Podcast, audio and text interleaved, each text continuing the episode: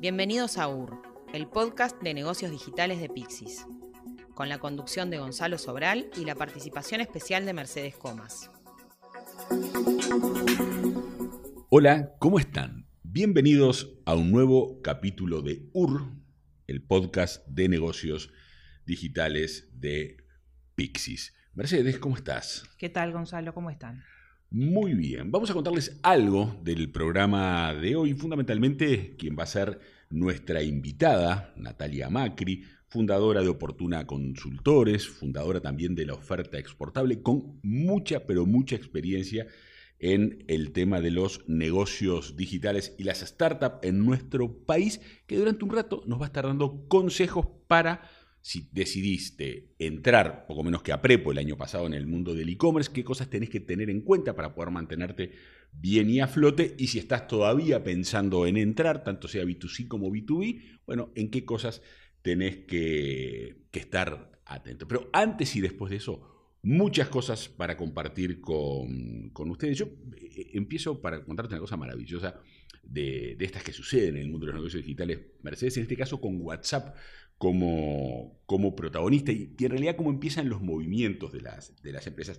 Obviamente que cuando Facebook compra WhatsApp hace de esto unos siete años, siempre una de las cosas que estuvo en, en, la cabeza del equipo de Zuckerberg era, bueno, ¿cómo hacemos para que los millones de personas que alrededor del mundo están usando esta herramienta de mensajería empiecen a comercializar a través de ella? Obviamente que nadie precisaba a Zuckerberg para comercializar, porque la gente de alguna manera terminaba usándola como una herramienta comercial. Pero con el paso del tiempo apareció WhatsApp for Business, otro tipo de aplicaciones que se, que se pegaban mucho a lo comercial y ahora aparece como una herramienta nueva lo que se llama las colecciones de productos que de alguna manera permiten organizarte mucho mejor los catálogos de las tiendas o de los retails que usan WhatsApp for Business. Mm, un dato interesante, la consultora Ipsos hace prácticamente un año eh, había hecho una encuesta en varios países de los que tienen el e-commerce muy desarrollado y decía que uno de cada cinco encuestados decían que habían usado en alguna parte de su proceso de compra digital WhatsApp, ya fuera para comprar o para hacer consultas por un producto y que esto además con la pandemia se había incrementado muchísimo. Ahora, con, con esta novedad, los usuarios de WhatsApp pueden empezar a ver los productos de los negocios directamente cuando uno mira el perfil de la, de la empresa. Ahora esas colecciones ¿sí? de catálogo permiten a aquellos que están ofreciendo productos eh, a la venta agrupar las imágenes de los productos por categoría, una nueva función que empieza a liberarse a nivel eh, internacional. De hecho, el comunicado que mandó WhatsApp decíamos, decía queremos que WhatsApp sea la mejor forma de que las personas compren productos y servicios y para que los negocios se conecten con sus clientes, por lo que queremos facilitar la forma que los usuarios ven la oferta de una empresa en WhatsApp. Con estas colecciones de productos, las empresas pueden empezar a organizar los artículos en sus catálogos por categoría y todos sabemos si compramos alguna vez este, en un e-commerce que las categorías son un elemento fundamental ¿no? para llevarnos ahí a lo, que, a lo que queremos, porque esto de alguna manera nos facilita el encontrar lo que estamos este, buscando sin tener que andar navegando por allí sin ningún orden. Poco a poco, obviamente, hace poco lo contábamos con, el mundo de, Twitter, con el mundo de TikTok y demás, todo el entorno de negocios digitales y del e-commerce va rodeando a los negocios de las distintas plataformas, fundamentalmente aquellos que tienen muchos usuarios y que usamos mucho para comunicarnos entre nosotros. Vamos ahora, ya en un minuto nada más, a escuchar a Natalia Macri y esos consejos que nos da para manejar un e-commerce, ya sea que tuvimos que entrar rápido el año pasado o si estamos pensando entrar en estos momentos.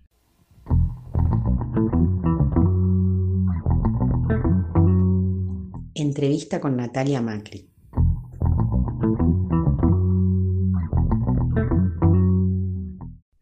Natalia, eh, el año pasado un montón de empresas tuvieron que meterse, por lo menos que a prepo, a las apuradas, con todos los problemas que eso conlleva, al mundo del, comercio electrónico.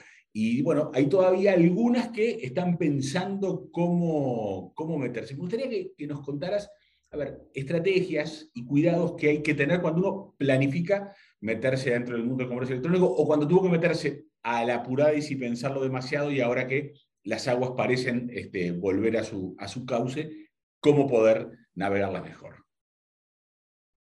Bien, me gusta esa, esa clasificación que haces de, de, los que están en cero por iniciar el camino de la digitalización desde lo comercial, eh, porque en realidad la digitalización apunta varios, varios órdenes dentro de la empresa, pero ponemos foco en lo comercial.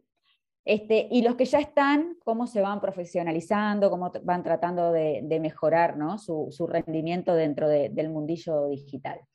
Entonces, pensemos un poco en estos que se metieron a prepo a raíz de la pandemia, que, que, este, bueno, que, como que corrieron como de atrás para no quedar afuera.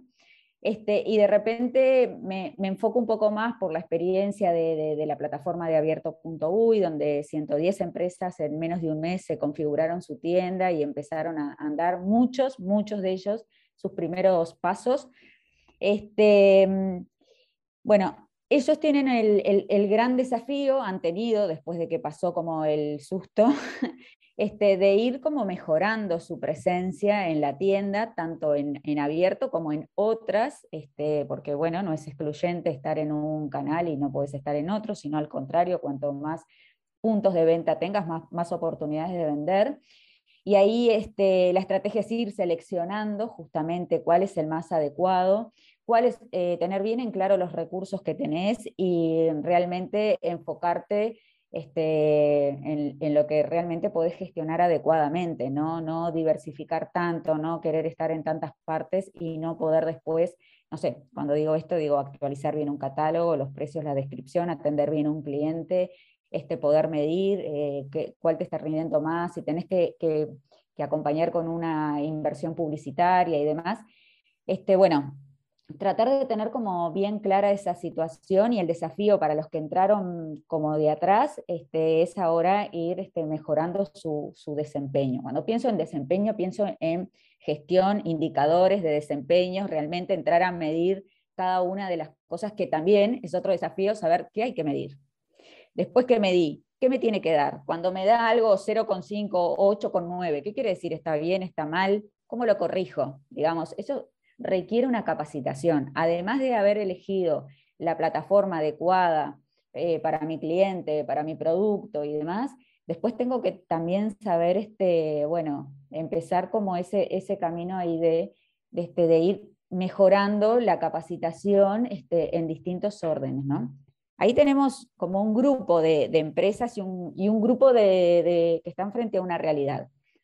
Después tenemos otro que es este, este grupo que está en cero o comercializando a través de redes sociales, por WhatsApp o bueno, este, tímidamente de repente se, metidos en, en, este mundo digital, pero que, que, este, que, están buscando ahora opciones para, para elegir este, bueno, cuál plataforma tienen que, este, que, sumarse y demás. Y esos, bueno, tienen, tienen una ventaja con respecto a los anteriores, es que pueden planificar pueden pensar, pueden elegir, pueden consultar, pueden salir a relevar proveedores, este, saber de experiencias de pares y demás. Y bueno, ahí es, es maravilloso, es como el mundo ideal porque está frente a una planificación estratégica, con todo lo que ello significa, con todo lo que tenés que poner arriba de la mesa para planificar estratégicamente hacia dónde va tu negocio, ¿no?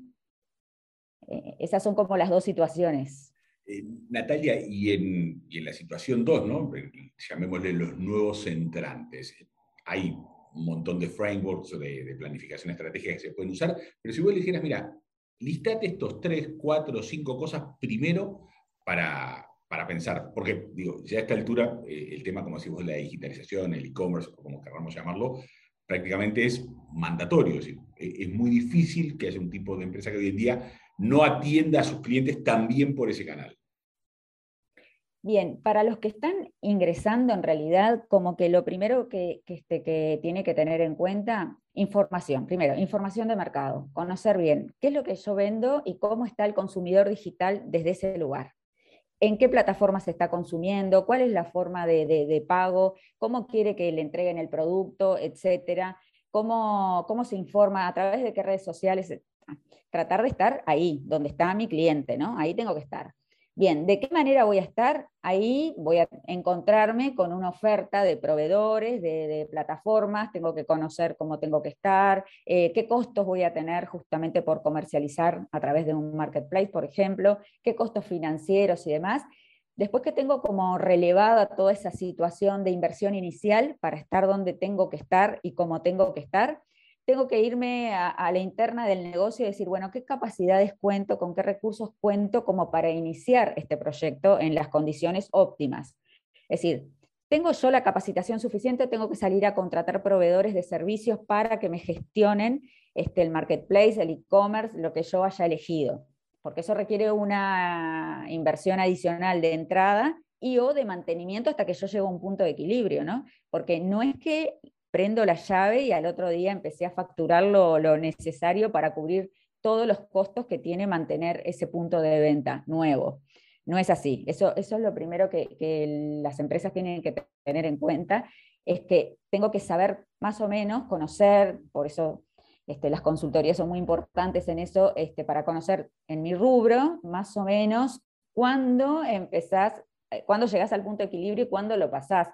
Estoy hablando de seis meses, un año, un año y medio. ¿Cuánto tengo que tener para ir bancando los costos operativos mensuales hasta que realmente el canal este, rinda lo que yo supongo que tiene que rendir? Entonces, este, tengo que conocerlo obviamente porque tengo que saber si estoy en condiciones o no de meterme en ese proyecto, porque si no me frustro, pierdo plata, me endeudo y bueno, no consigo lo que en teoría creía que iba a poder conseguir. Entonces, bueno, eso los empresarios lo tienen muy bien, lo tienen muy claro por lo menos, no importa el tamaño que tengan, este, vos sabés que cuando vas a invertir, ya sea cualquier activo, ¿no? No sé, una maquinaria, imagínate a alguien que se dedica a la producción, va a invertir en una maquinaria, pero o tiene seguridad de que el aumento de producción tiene un mercado donde colocarlo, o ya tiene la demanda previa y por eso invierte este, en el activo, digamos.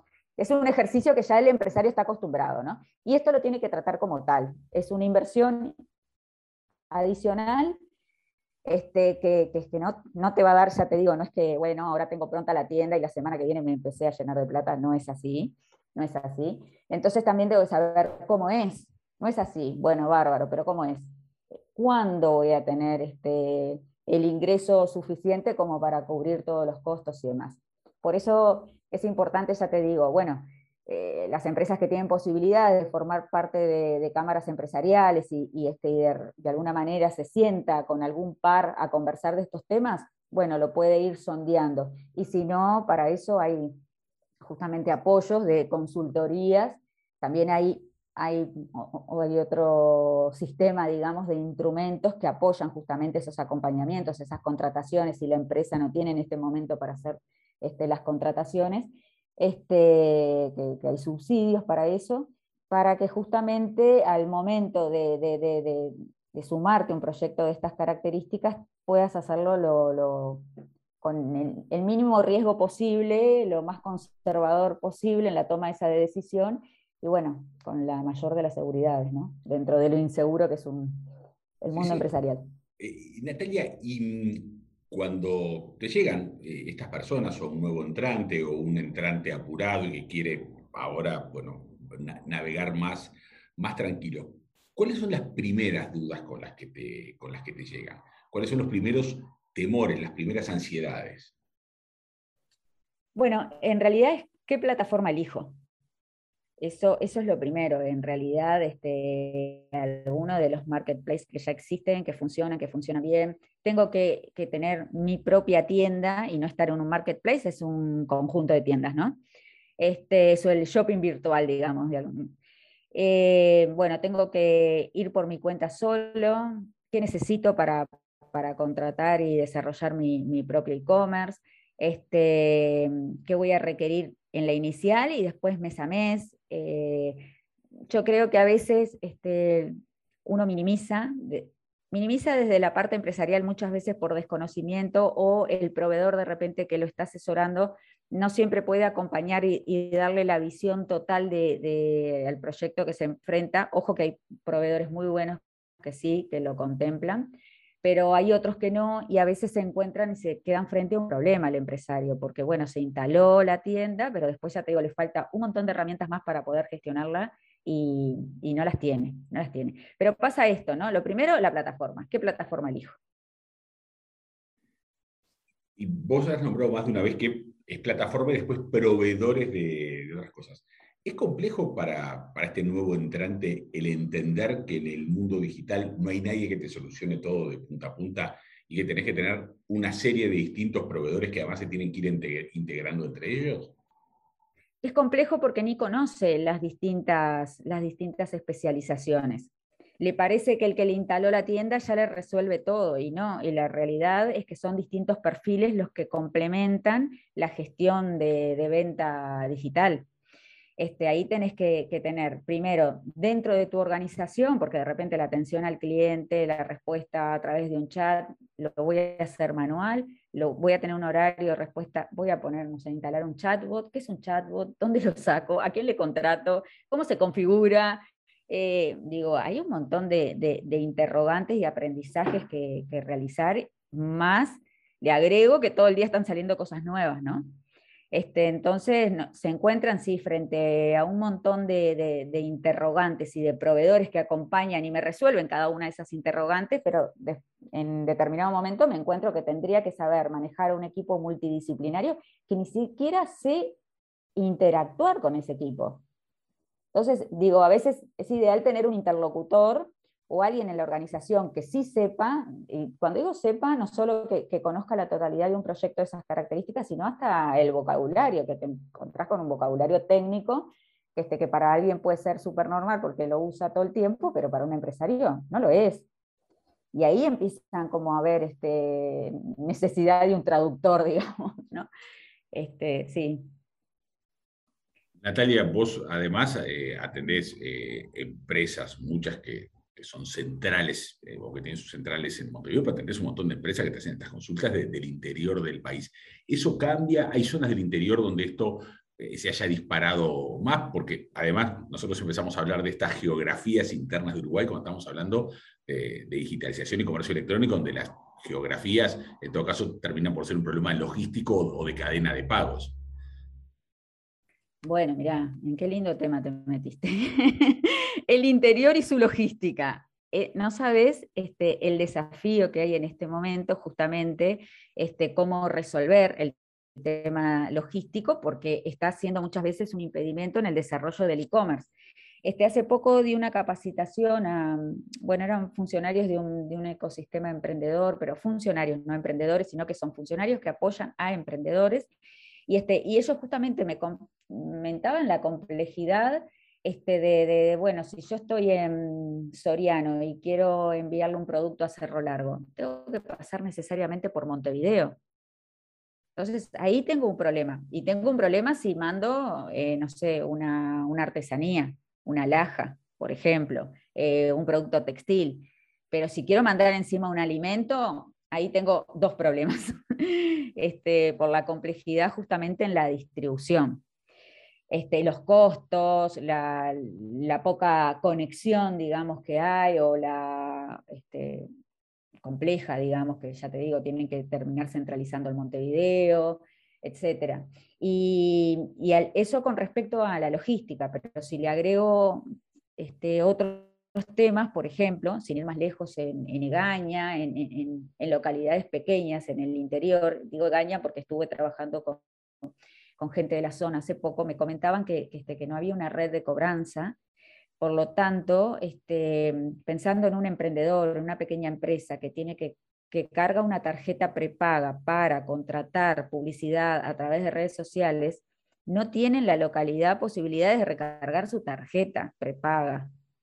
Para que vos veas cómo tenés que ahí, cada, cada lugar va a tener que este, poner una cuota adicional de ingeniería para su, su proceso, su planificación en función de, la realidad. Los medios de pago en sí este, eh, quizás no sea un problema justamente para pagar a través del e-commerce. Eh, podemos encontrarnos este otro tipo de, dificultades, ¿no? Natalia, muchísimas gracias por haber compartido todos estos aprendizajes y estas ideas con nosotros. Muchas gracias a vos, Gonzalo, y un gusto, como siempre. análisis.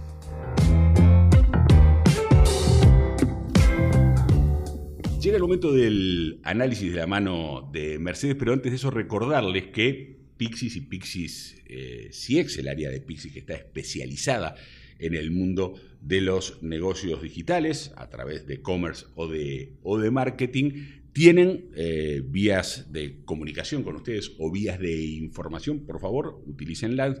Hay perfiles disponibles en Twitter, en LinkedIn e Instagram y allí mucho de este material lo compartimos con ustedes. Ahora sí, metámonos en, el análisis Mercedes y en este caso traes una mirada sobre el mundo de las suscripciones digitales, porque en realidad pasó año y medio del comienzo de la, pandemia, disparó el e-commerce, el e-commerce sigue creciendo, pero la lealtad de la marca eh, no ha sido tan resistente. Se estima que entre un 30 y un 40% de los consumidores continúan cambiando de marca, o al menos de, minorista. Y hay quienes apuntan que además los más jóvenes son los que hacen más este, esto. En ese contexto, eh, Mercedes, los modelos de suscripción pueden brindar a los consumidores valor, conveniencia y ofertas personalizadas al mismo tiempo que fomentan estabilidad y crecimiento de la parte del negocio. Se estima, por ejemplo, que el consumidor estadounidense promedio tiene en la actualidad cuatro suscripciones. Contame un poco más de esto.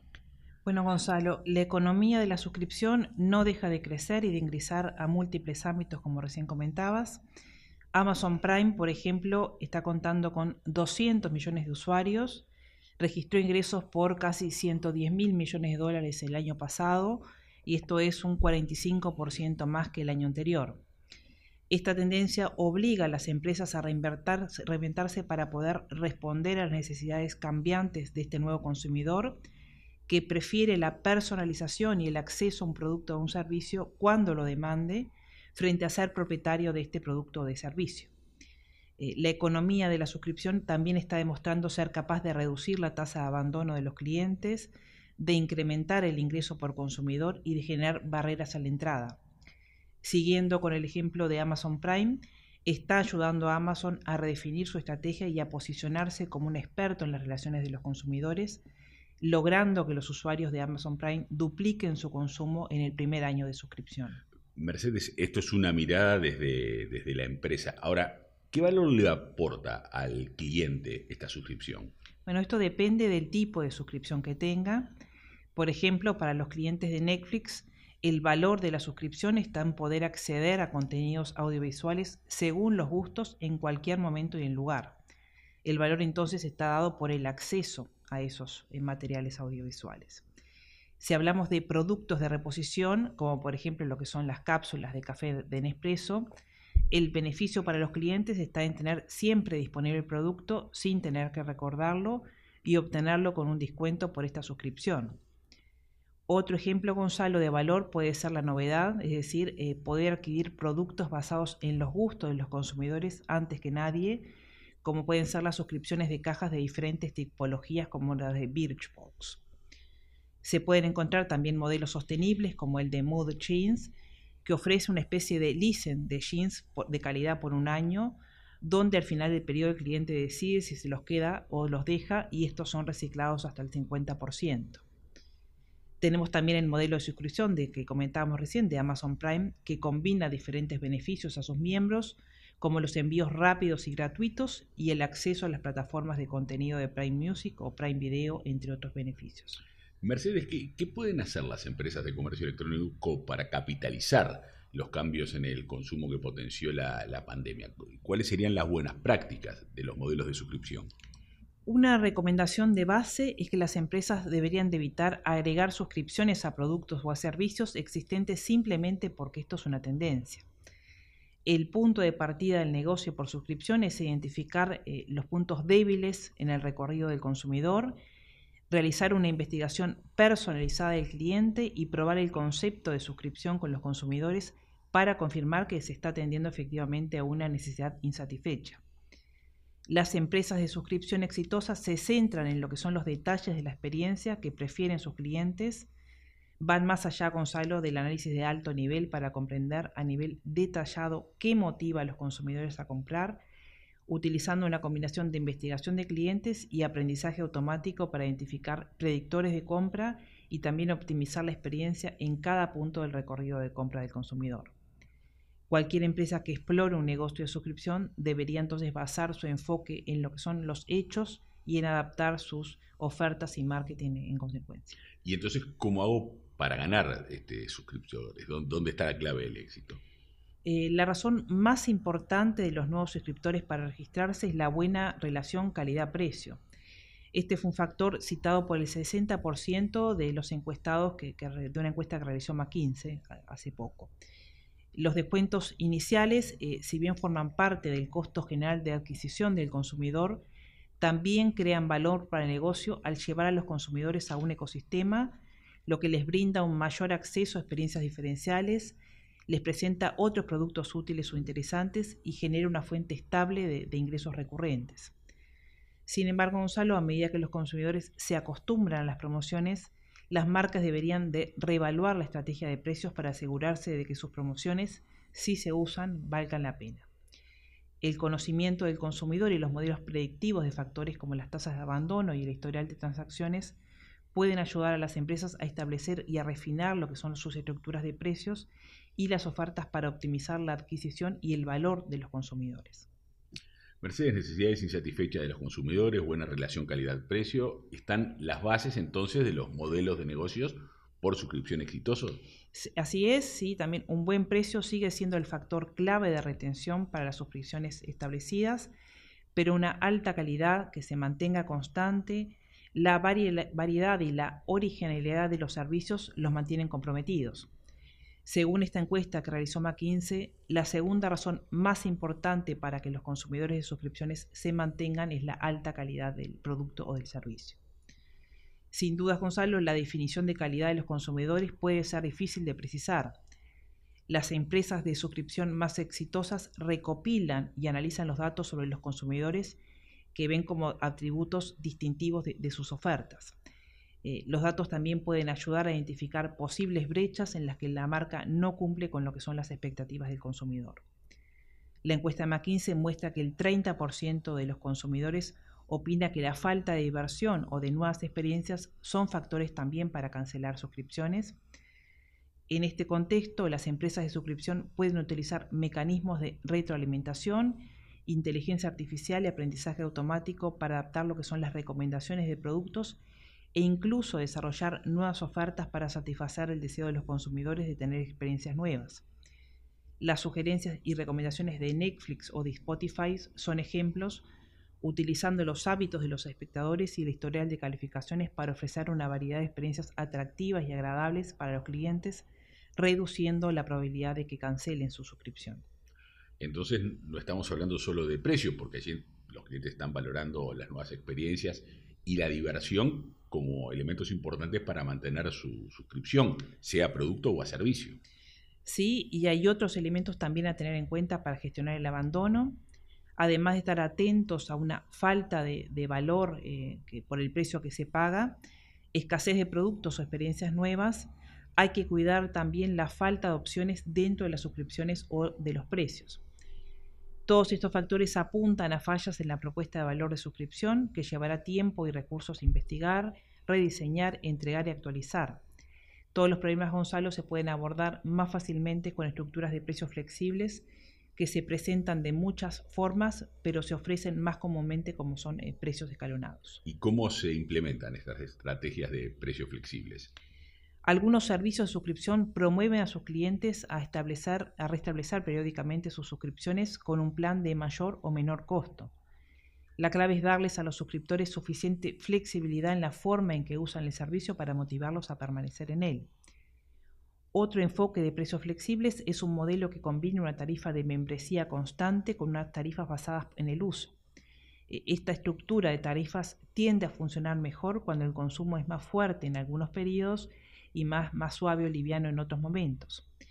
Entonces, las tarifas básicas garantizan la previsibilidad para, tanto para los consumidores como para las empresas, mientras que las tarifas basadas en el uso reflejan el valor que el consumidor obtiene de las ofertas. Encontrar el precio y las ofertas correctos en cada nivel de precios es fundamental para equilibrar la flexibilidad para los consumidores, reducir la rotación y aumentar el retorno sobre la inversión. Sin embargo, la ejecución es relativamente sencilla. una investigación del consumidor y un modelo econométrico que utilice datos de los consumidores puede ayudar a los minoristas a desarrollar niveles de precios efectivos. Parece que todo apunta a la construcción de una relación a largo plazo, entonces. Sí, el modelo de negocio de suscripción tiene claras ventajas para las empresas. La más evidente, sin dudas, es la generación de ingresos recurrentes, lo que reduce el riesgo, así como también eh, tener una mejor previsión de los stocks si estamos hablando de suscripciones para productos físicos. Otra ventaja fundamental es que el modelo está diseñado para conseguir clientes más fieles.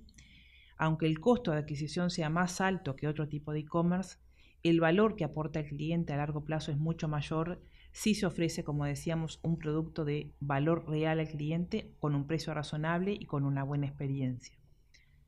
Además, el costo marginal de los negocios de suscripción, sobre todo cuando lo que se está vendiendo son contenidos o información, es muy bajo, por lo que se convierten en modelos completamente escalables.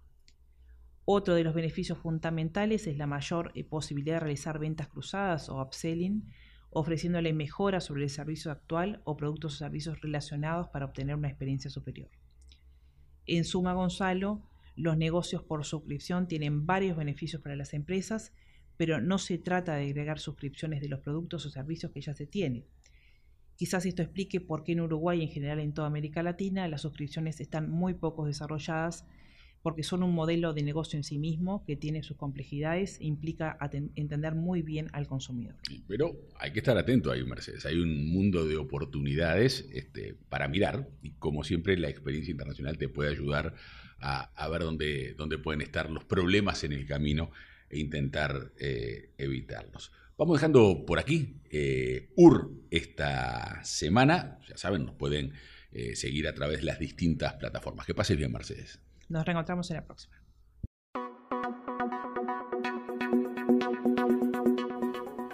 Suscríbete a nuestro canal y no te pierdas el próximo episodio. Te invitamos a seguirnos en redes sociales, en Twitter y LinkedIn. Búscanos como PixieCX.